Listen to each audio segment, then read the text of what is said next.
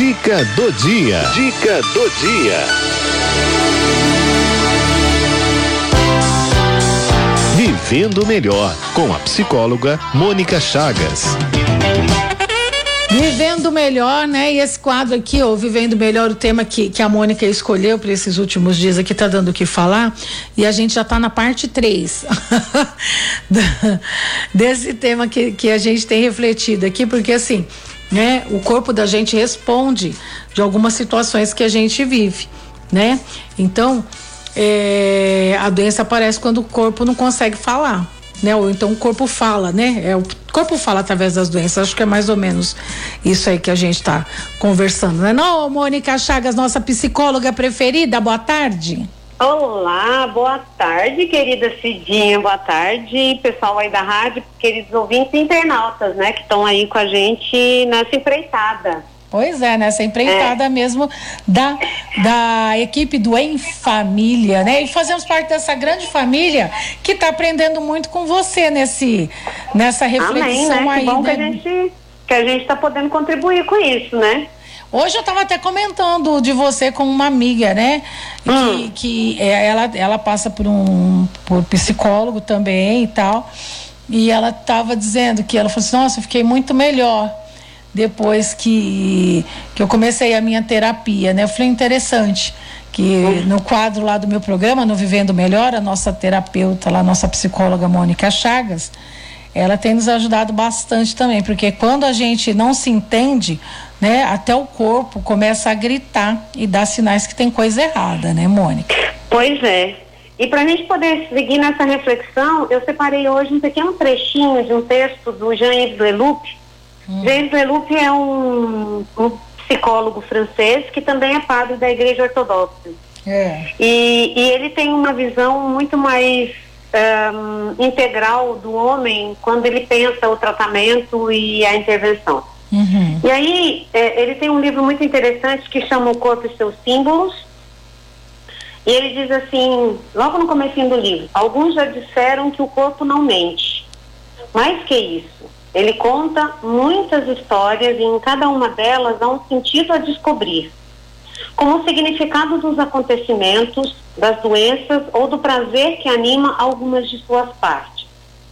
O corpo é a nossa memória mais arcaica. Nele, nada é esquecido. Cada acontecimento vivido, particularmente na primeira infância e também na vida adulta, deixa no corpo sua marca profunda.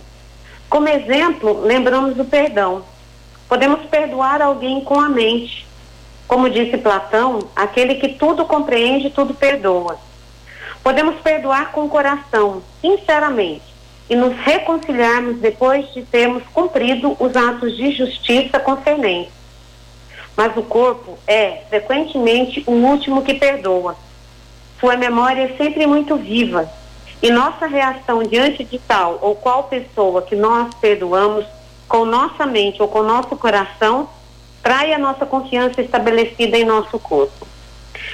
E aí eu fiquei pensando, né, que dificuldade que é esse negócio da gente entender esse nosso corpo, essa máquina maravilhosa que a gente recebeu de presente e que guarda as memórias da nossa história, né? Então, existe no nosso corpo uma coisa que a gente chama de memória somática, hum. que é aquela memória que existe no período pré-aquisição de fala. Então, por exemplo, na primeira infância, como ele cita aqui no texto, antes da gente ser capaz de elaborar o pensamento, a gente é pura sensação, a gente é pura percepção corporal. Então, como que isso nos afeta? Se a gente sabe que a vida intrauterina tem influência sobre o que acontece conosco aqui do lado de fora. Então, que, que dirá esse período ali que a gente chama do período pré-aquisição de fala. Então, uhum. a gente tem memórias corporais, né, que ficam cravadas na nossa pele, né, e que muitas vezes a gente nem sabe de onde vêm as sensações que a gente tem ao ser tocado, né. Então, se a gente não consegue vir identificar por vezes a, as sensações que a gente tem, avalia quanta coisa o nosso corpo carrega, avalia quantas, quantas situações. Então, quando a gente tem alguma doença, vai, vamos dizer, ou algum sintoma que é recorrente, a gente precisa prestar atenção em onde esse sintoma está se manifestando. Então tem gente que tem dores de cabeça constante. Hum. Tem gente que tem problema no estômago. Tem gente que tem problema no intestino, tem gente que é no rim. Né? Não tem gente que tem cálculo renal com, com recorrência? Uhum. Não tem gente que tem pedra na vesícula e aí vai dizendo que o fígado parece que não está funcionando direito? É. Tem gente que vai ter problema no intestino, ou porque o intestino é preso, ou porque é solto, ou porque tem alguma coisa ali que não está adequada, mas que sempre acaba sendo recorrente porque é o nosso, aquilo que a gente chama de nosso órgão de choque, né? E, e, e quando a gente não vai entendendo a complexidade que é o nosso corpo, a gente corre o risco de deixar de lado essa perspectiva e tratar só o pedacinho que ficou doente, né? Então aí a gente vai, não, você vai no médico, aí você tá com, sei lá, com dor de cabeça, ele vai tratar a sua dor de cabeça, mas e o resto do corpo? Como que você funciona? Então, qual é a sua história de vida, a história do seu quadro clínico? Que que você, quando você vai no médico, o que, que o médico faz com você? Ele faz uma anamnese né? Ele vai perguntar, mas, mas quando que começou? Uhum. Como que é isso? Como que é aquilo? Aconteceu, o que, que aconteceu depois? Então, a gente vai, neste relato, fazendo uma memória e trazendo a lembrança é, como que a gente chegou naquele ponto da doença, né? Ou daquele sintoma, mais especificamente, né? Então, se o médico não tem disposição, por exemplo, para ouvir a história inteira, ele vai fazer um diagnóstico que vai ser parcial porque ele só vai pegar um pedaço do caminho, né? Então, no processo, por isso que o processo psicoterapêutico é importante, né? E a sua amiga Cidinha vai dizendo isso, porque no tempo certo as lembranças se revelam. E aí a gente vai podendo acolher essas lembranças, entendendo e ressignificá-las, ou seja, dar a elas uma outra expressão para não ficar nos machucando. Né? Então, por isso que o trabalho do psicólogo, né? Então, a psicoterapia, ela é importante junto com os outros profissionais. Né? É, é bom a gente trabalhar casadinho. Então, por exemplo, muitas vezes a gente tem quadros psiquiátricos em que as pessoas só querem se tratar com medicação e não vai funcionar.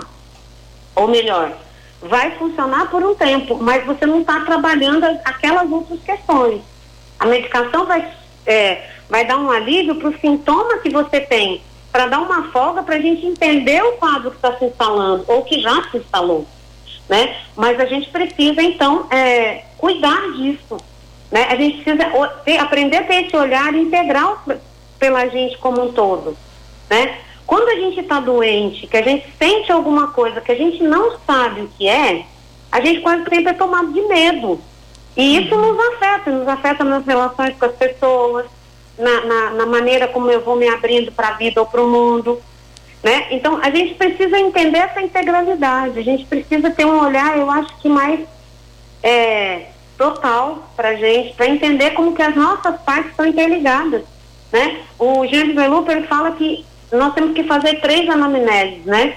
Hum. A gente tem que fazer a anamnese física é, da doença, né? Então, assim, quando começou o sintoma, quando que você teve febre, quando que isso, quando que aquilo.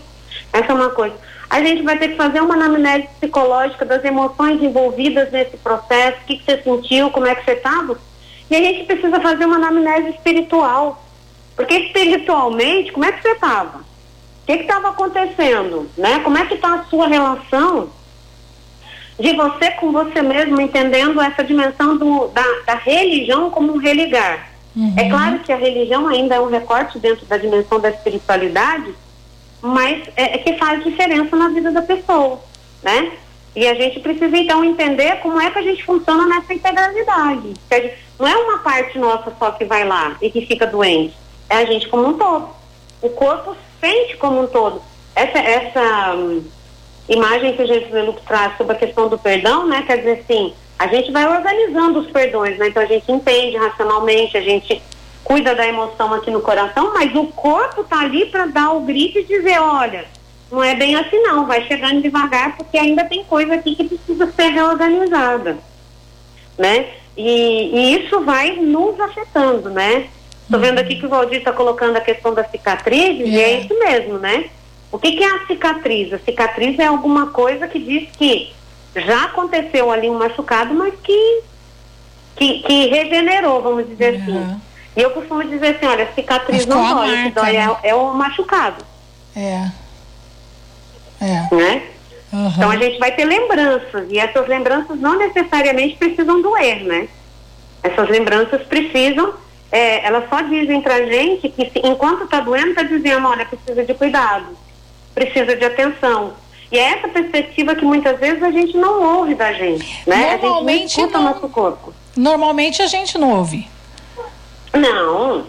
A gente tem uma, a gente tem uma coisa que é, é. assim, não, não, não, é bobagem, você já tomou remédio e vai passar, etc. É, é. uma coisa assim. É. é. eu me lembro de uma, de uma conhecida que foi fazer uma cirurgia no pé e, e o pé dela doía. e aí ela chegou pro médico, o cirurgião, e falou, olha, doutor, meu, meu pé tá doendo. o médico respondeu para ela assim, não, seu pé não pode estar tá doendo. É outra coisa que está doendo, não é o pé. Aí eu fico pensando, né, mas é o pé dele, por um acaso? Gente, quem que é o pé? Quem que operou? Uhum, né? Porque uhum. é um pouco aquilo que a gente já falava semana passada. Se alguma coisa está doendo, vamos escutar essa dor. O que, que essa dor está me falando? De onde ela vem? Né? O fato de ela ser aquilo que as pessoas dizem, ah, é coisa da sua cabeça, isso não a faz menor. Só diz que eu preciso prestar atenção, né? Porque uhum. a cabeça, a cabeça não é algo menor diante daquilo que eu estou sentindo né? Como se o simples fato de organizar uma dor do ponto de vista racional a diminuísse. De fato, não diminui. Porque se fosse assim, é, o médico vem e explica para você por que, que o quadro é doloroso, porque se você tem uma lesão em termos de nervos vai doer e essa coisa toda. E aí você diz, ah, tá bom, entendi, mas continua doendo. É. Né? E aí a gente então precisa prestar atenção, porque isso nos afeta como um todo. Né? Aliás, quadros dolorosos são ótimos para desarranjar o nosso humor e fazer a gente sair brigando com as pessoas, né? Porque a gente fica mal-humorado quando a gente sente dor. É. Né? Então eu acho que tem essas, essas perspectivas que, que a gente vai tendo que, que olhar, né? É, de como que é quando eu me sinto, né? Por exemplo, quando a gente pensa, é, a gente falava sobre essas, essas questões, né?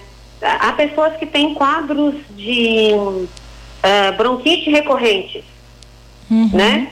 É, quadros respiratórios com asma, etc e tal. Então, assim, em linhas muito gerais, de uma maneira assim bastante simplificada, mas que eu acho que vale a pena a gente olhar, né? A gente está falando de uma doença que fala de tristeza, né? Então, muitas vezes a gente vai encontrar crianças acometidas com crises graves de bronquite porque naquela família tem ali um, um, uma tristeza que está instaurada que a gente precisa identificar e entender, né? Seja porque o pai não está dando certo com a mãe, seja porque tem a perda de alguém que tá estava doente. Então tem ali, a, e a criança por ser é, ainda muito sensível e funcionar como uma esponja, ela vai absorvendo é, aquilo que não está dito, que não está entendido no ambiente, né? O fato de termos crescido não significa que a gente não sente as coisas. Né? É, é que às vezes a gente, é, como a gente tem dito, é que às vezes a gente finge que não escuta a dor que está lá dentro. Né? A dor que vai na alma. E essa dor que vai na alma, ela tem um grande problema, porque ela, você não consegue mensurar com o exame. É verdade. Uma ocasião, fazer uma série de exames não dava nada uhum. do, do, que eu tinha. Eu falei, gente, agora tem o quê? O que, que aconteceu? né? E, e eu estava doente.